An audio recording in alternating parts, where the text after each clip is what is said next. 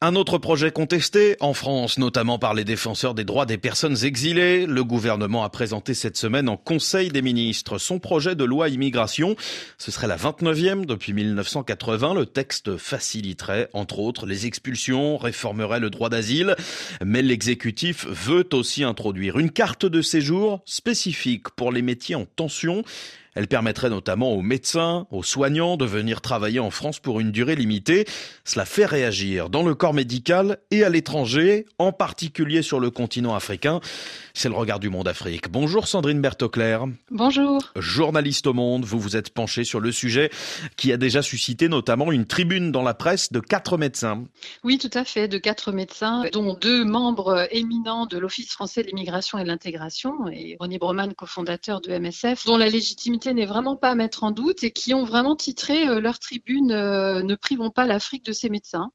Il pose d'emblée les pieds dans le plat et le sujet, euh, voilà, en parlant de cet exode et de cette loi qui risquerait, selon eux, de, transférer nos déserts médicaux dans les pays euh, issus de nos anciennes colonies. Alors c'est vrai que si on fait une photographie de la présence des médecins africains en France, dans les hôpitaux français, dans les services publics, elle est, euh, importante. La pandémie l'a mise au jour. On a notamment une présence de médecins étrangers qui proviennent notamment d'Algérie, du Maroc, de Tunisie, mais aussi d'Afrique subsaharienne les chiffres ne sont pas forcément très impressionnants pour ces médecins qu'on appelle des euh, praticiens à diplôme hors Union européenne, on appelle ça des PADOU. L'année dernière, ils ont été 2000 à passer euh, l'évaluation de leurs compétences. Ils sont encore 5000 en attente de validation. Mais je dirais que ce n'est pas forcément le chiffre le plus important car euh, une grande partie de cet exode est invisibilisée. Beaucoup de ces médecins sont des binationaux, donc ils n'ont pas besoin en fait de titre de séjour pour venir exercer. Et le problème de l'exode, la fuite des cerveaux touche euh, tout le continent et même tous les pays du Sud. Absolument, ça s'inscrit dans un problème beaucoup plus vaste depuis une trentaine, voire une quarantaine d'années, euh, d'exode des compétences des élites. tous métiers confondus, des pays du Sud vers le Nord. Alors l'Afrique est, est, concernée évidemment, mais pas seulement, l'Asie aussi, l'Inde notamment, mais des pays comme le Vietnam, de transfert de ces compétences qui sont censées venir combler aussi un vieillissement de la population dans le Nord avec un manque de formation en ingénieurs, en médecins, en spécialistes. Euh, et évidemment, les métiers de la santé sont touchés euh, encore dans des proportions plus grandes.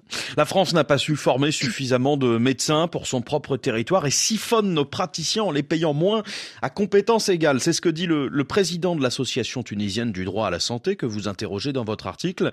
Il appelle aussi à se pencher sur les, les causes de l'exode sur le continent. Oui, tout à fait. Euh, le, les causes de l'exode qui sont assez tragiques parce que le continent qui est structuré structurellement euh, en défaut de praticiens depuis euh, des décennies. Hein. L'OMS, l'Organisation mondiale de la santé, alerte quasiment chaque année dans ses, dans ses rapports.